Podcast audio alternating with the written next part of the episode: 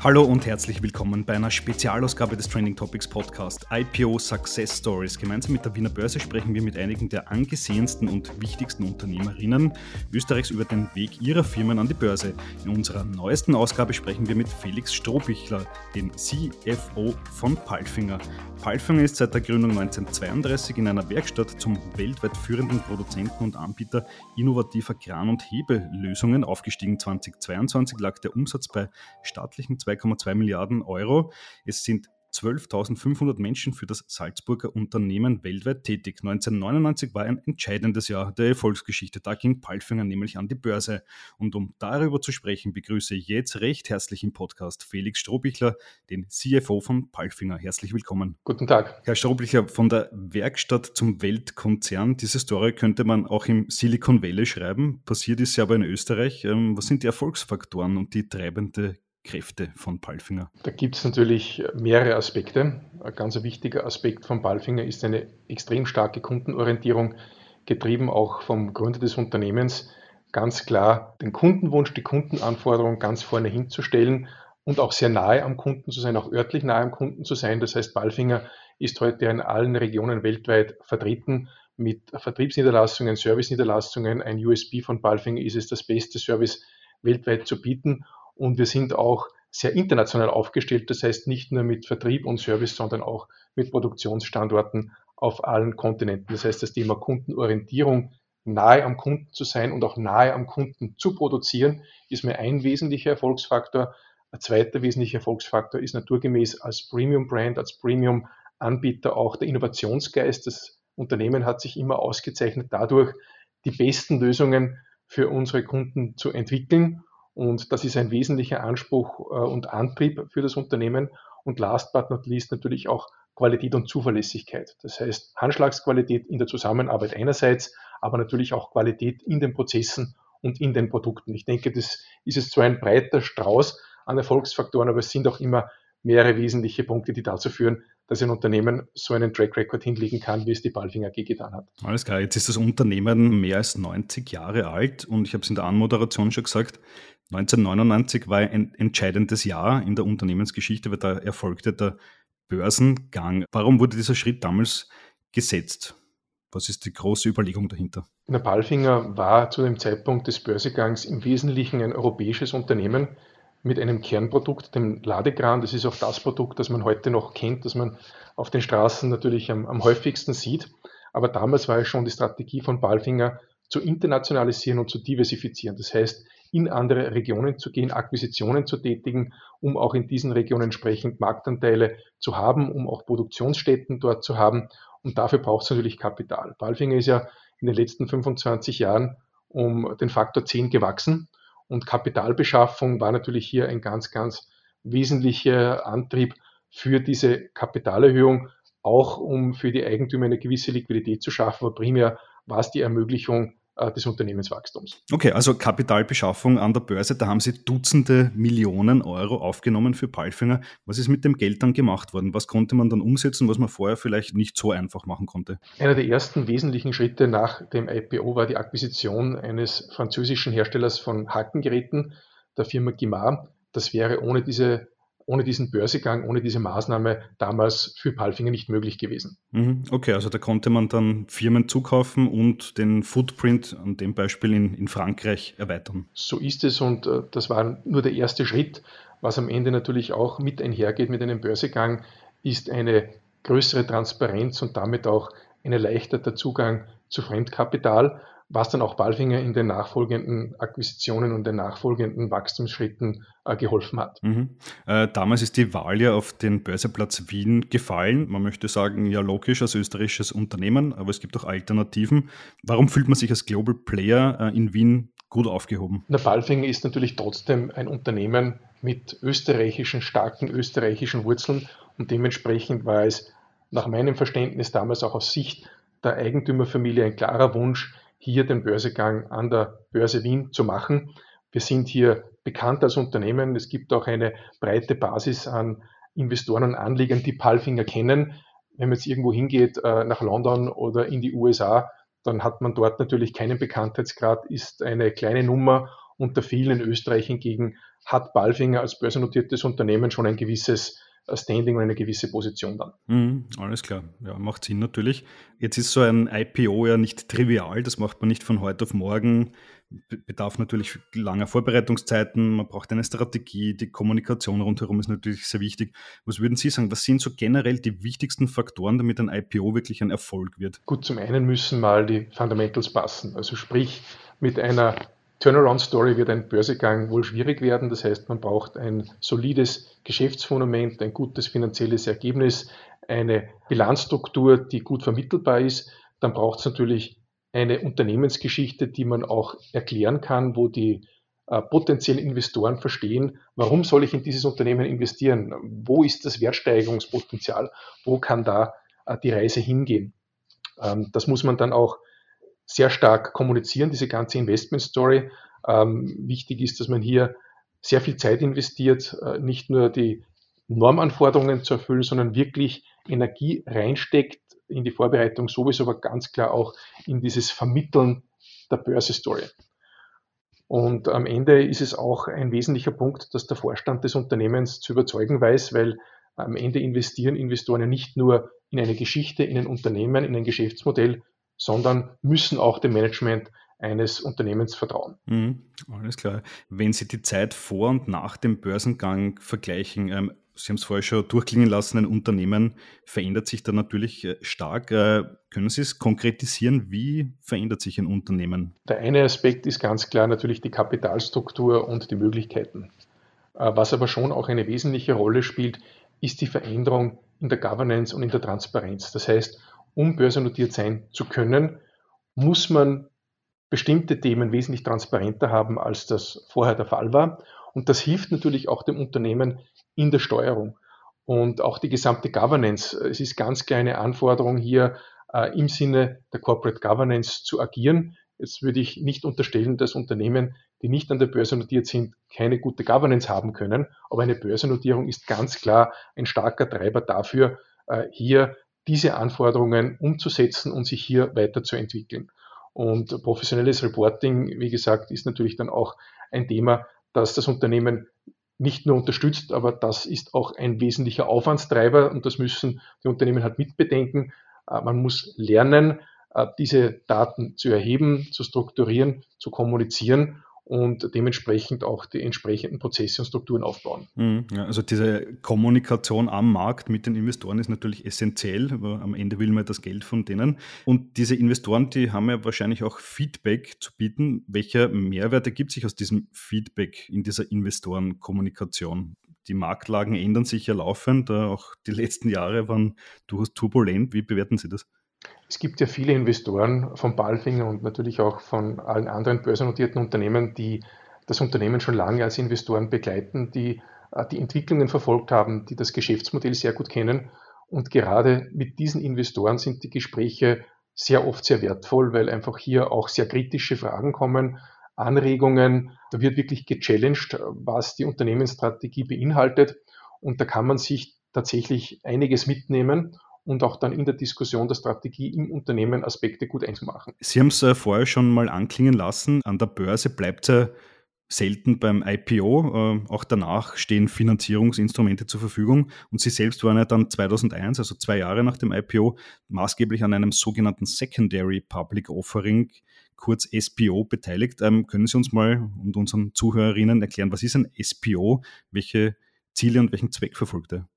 Im Prinzip ist ein SPO nichts anderes wie ein IPO, nur dass man das schon vorher üben hat können beim IPO. Also sprich, okay. die Kapitalerhöhung entspricht vom Prozess her im Wesentlichen auch dem Börsegang. Äh, allerdings hat man dann schon alle Reporting-Anforderungen erfüllt, weiß schon, wie so ein Prospekt auszusehen hat und das ist natürlich dementsprechend fürs Unternehmen wesentlich leichter als äh, der Börsegang zu Beginn. Aber die Möglichkeit, an der Börse Kapitalerhöhungen durchzuführen, ist natürlich ein wesentlicher Vorteil der Börsennotiz. Das heißt, man hat hier die Möglichkeit, sich Eigenkapital äh, zu beschaffen. Und äh, wie gesagt, ist der zweite Vorteil aber auch ein erleichterter Zugang äh, zu Fremdkapital. Mhm. Äh, Stichwort Fremdkapital, da gibt es ja dann auch unterschiedliche Instrumente. Was ist der Blumenstrauß, den man da zur Verfügung hat, beziehungsweise was hat Paltfinger da zum Beispiel in Anspruch genommen in puncto Fremdkapital? Also wenn man sich historisch anschaut, was Balfinger da schon alles gemacht oder diskutiert hat, dann haben wir auf der Eigenkapitalseite vom Börsegang bis zur Kapitalerhöhung oder bis zum SBO gehabt. Äh, bei der Fremdkapitalseite hatten wir mehrere Schuldscheindarlehen in der Vergangenheit, auch ESG, KPI-linked Schuldscheindarlehen, sprich Schuldscheindarlehen, die an die Erfüllung von Nachhaltigkeitskennzahlen gebunden sind. Natürlich haben wir bilaterale Kredite mit äh, Banken. Wir haben äh, Hybridinstrumente in der Vergangenheit diskutiert. Also Balfing hatte wirklich die gesamte Bandbreite entweder ausgeschöpft, aber zumindest schon in Betracht gezogen. Mhm, okay, das heißt, wenn man einmal quasi diese Hürde schafft, äh, an der Börse gelistet zu sein, dann eröffnen sich da ganz viele neue Finanzierungsmöglichkeiten. Ganz spannend finde ich ja 2023, sehr aktuell, Balfinger hat einen ESG-linked Schuldscheindarlehen in über 150 Millionen Euro platziert.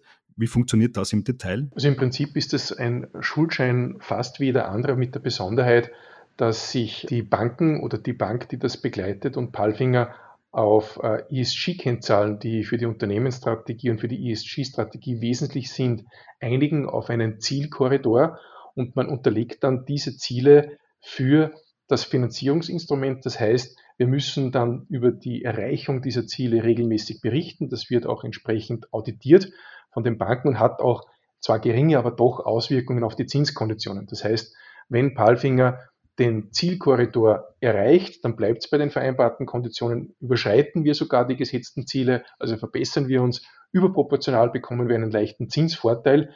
Würden wir hingegen die ESG-Ziele nicht erreichen, hätte das einen gewissen äh, Zinsnachteil. Und im Wesentlichen geht es da gar nicht so sehr um den Zinsvor- oder Nachteil, der ist gering, aber es geht darum zu zeigen, das Unternehmen ist kommittiert zu Nachhaltigkeit, zu den Nachhaltigkeitszielen und mittlerweile ist ein Link zu Nachhaltigkeitszielen absolut State of the Art und aus meiner Sicht für Balfinger gar nicht mehr vertretbar, in Zukunft größere Finanzierungen ohne ESG-Link zu machen. Mm, absolut, und das ist ja nicht erst seit 2023 so. Ähm, 2021 hat Balfinger sogar den Nachhaltigkeitspreis der Wiener Börse erhalten. Was würden Sie sagen generell? Ähm, ein Börsenlisting, welche Auswirkungen hat das auf das Thema Nachhaltigkeit?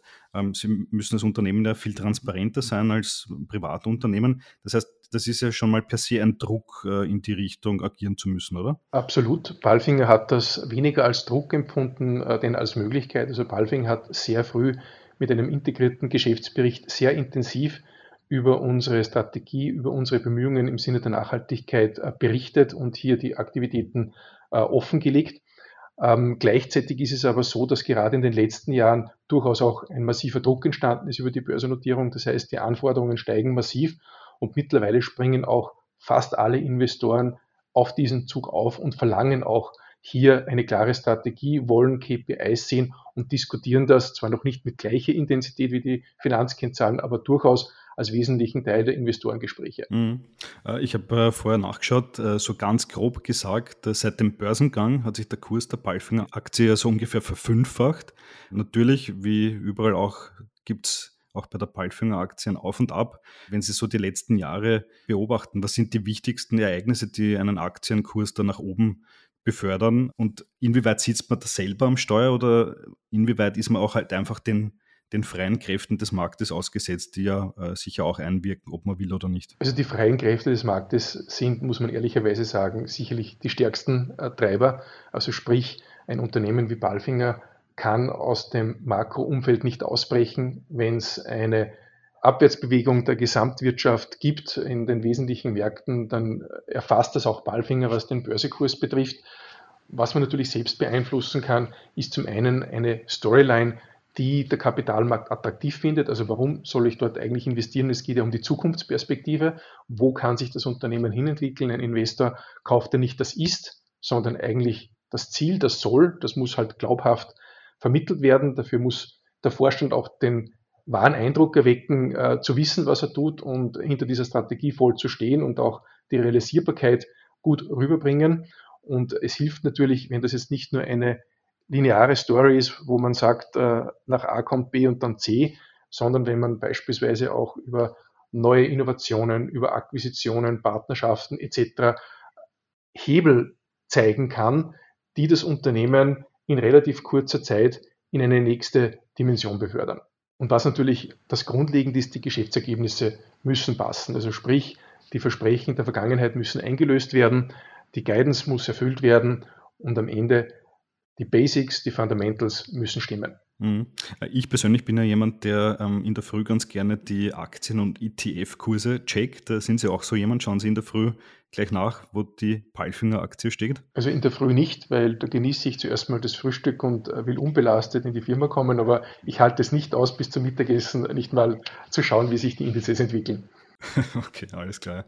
Äh, was ja bei Palfing auch bemerkenswert ist, ist, dass man es ja eigentlich geschafft hat, Börsennotierung und Familienunternehmen unter einen Hut zu bekommen. Das ist bei Palfinger kein Widerspruch. Wie spielt da die Nachfolgeregelung hinein als börsennotiertes Unternehmen? Ist das da auch dann einfacher gewesen? Also Palfinger hat sich ja sehr früh, nämlich schon vor dem Börsegang, dazu entschieden, ein externes Management-Team einzusetzen, einen unabhängigen Vorstand. Das heißt, die Familie ist schon seit vielen Jahren im Aufsichtsrat sehr stark vertreten. Heute beispielsweise stellt der Hubert Balfinger den Aufsichtsratsvorsitzenden und der Hannes Balfinger ist einer der zwei stellvertretenden Aufsichtsratsvorsitzenden, die neben den Interessen des Unternehmens natürlich auch die Interessen der Familie repräsentieren. Das heißt, hier war im Prinzip das Thema Nachfolgeregelung eigentlich schon vor dem Börsegang entsprechend eingesteuert. Mhm, okay, aber kann man sagen, dass so ein Börsenlisting dann Vorteile hat bei der Gewinnung von externem Management? Wie hat sich das bei Palfing entwickelt? Das würde ich definitiv so sehen. Zum einen ist natürlich die Governance entsprechend geregelt. Also bei einem Familienunternehmen ohne Börsenlisting kann es sein, muss nicht sein, aber kann es durchaus sein, dass hier die Grenzen ab und zu etwas verschwimmen. Das ist bei einem börsennotierten Unternehmen ganz klar geregelt. Natürlich aus der Sicht eines Managers ist die Sichtbarkeit eine andere, wenn man für ein börsennotiertes Unternehmen tätig ist und auch sind oft die Wachstumsmöglichkeiten einfach andere. Wir haben vorhin viel über Kapitalbeschaffungsmöglichkeiten gesprochen.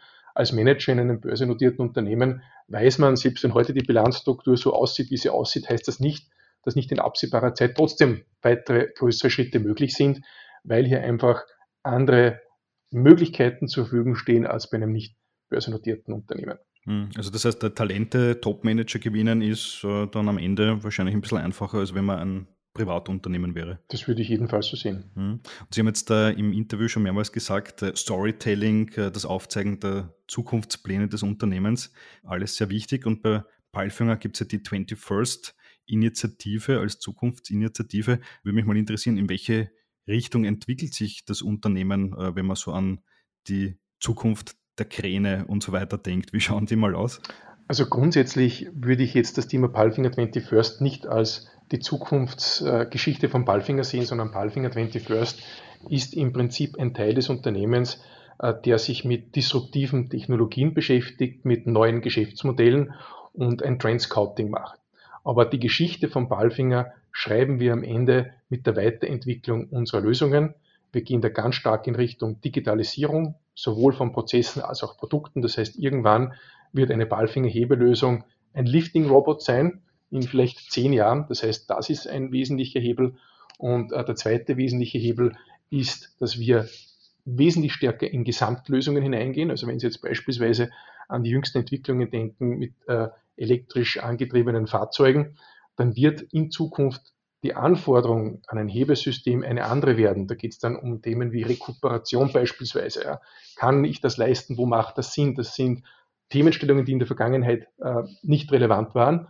Und dafür ist es notwendig, sehr integriert das Gesamtfahrzeug, den Aufbau, die Hebelösung zu betrachten in der Produktentwicklung, aber auch im Vertriebskanal Gesamtlösungsanbieter zu sein. Das heißt, Palfinger ist nicht beispielsweise der Kranlieferant und äh, irgendjemand kauft dann einen Kran, sondern wir wollen eigentlich für den Kunden aus Sicht seiner Applikation die bestmögliche Lösung zusammenstellen und die beinhaltet dann eben auch den LKW, den richtigen Aufbau und natürlich das bestmögliche Produkt, das sich dann zu einer Gesamtlösung zusammenfügt. Und das ist ein wesentlicher Veränderungsprozess im Unternehmen, vom Produkthersteller zum Lösungsanbieter, genauso wie die Digitalisierung natürlich ein ganz wesentlicher Veränderungsprozess ist, den das Unternehmen gerade durchgeht. Mm, absolut. Und ich vermute mal, rund um Software und autonomes Fahren bzw. autonome Fahrzeuge ist wahrscheinlich auch ein großes Thema, oder? Absolut. Also beispielsweise haben wir kürzlich einen Rahmenauftrag gewonnen mit AKBB in Norwegen. Da geht es um die Entwicklung, die gemeinsame Entwicklung von autonomen Offshore-Kranen für Ölplattformen. Sie können sich vorstellen, dass die Kosten des Personals auf einer Ölplattform ein ganz wesentlicher Treiber sind. Da gibt es auch hohe Sicherheitsanforderungen etc. Und das Ziel ist hier ganz klar in Zukunft die mannlose Ölplattform zu haben. Und wir sollen hier die entsprechenden autonomen Krane dann beisteuern und haben dazu ein strategisches Entwicklungsprojekt eben mit AKBP abgeschlossen. Mhm, alles klar. Noch eine letzte Frage. Ähm, in Österreich gibt es äh, auch immer mehr Tech-Unternehmen, die sind noch äh, ein bisschen kleiner, aber vielleicht in ein paar Jahren schon groß genug, um an die Börse zu gehen. Was würden Sie den jungen Unternehmerinnen da draußen raten? Ähm, sollten die sich mit dem Thema Börsengang frühzeitig beschäftigen? Also ich denke, man sollte jedenfalls äh, den Börsegang in Betracht ziehen, ab einer gewissen Größenordnung und bei einer Geschichte, die entsprechend Sinn macht. Ob es äh, sinnvoll ist, sich allzu früh damit beschäftigen, zu beschäftigen, kann ich jetzt nicht beantworten. Das ist sicherlich vom jeweiligen Unternehmen abhängig. Aber Vorbereitung und Timing sind natürlich schon sehr kritisch. Das heißt, man sollte nicht auf den letzten Abdruck hin einen Börsegang planen, sondern hier ein Zeitfenster zur Verfügung haben wo sich die makroökonomische Entwicklung gut einfügt, wo im Unternehmen die Zahlen gerade passen. Also hier ein groß genuges Zeitfenster zu haben, in dem man diesen Schritt setzt, ist jedenfalls ein, eine kluge Entscheidung und dementsprechend ja, nicht auf den letzten Drücker, sondern rechtzeitig die entsprechenden Vorbereitungen treffen, damit man dann hinten raus die Möglichkeit hat, ein ideales Timing zu wählen. Alles klar, super. Herr Strohbichler, vielen, vielen Dank fürs Interview. Sehr gerne. Wiederhören. So, das war die heutige Folge des Trending Topics Podcast. Wenn es euch gefallen hat, lasst uns doch vier, fünf Sterne als Bewertung da und folgt dem Podcast auf Spotify, Apple Music und Co. Für Anregungen, Kritik, Feedback oder Wünsche zu zukünftigen Gästen schickt uns jederzeit gerne eine Mail an feedback at trendingtopics.at. Weitere News zu allen Inhalten gibt es natürlich tagesaktuell auf Trending trendingtopics.eu. Danke an dieser Stelle an Geocast für die tolle Post-Production. Euch danke fürs Zuhören. Bis bald.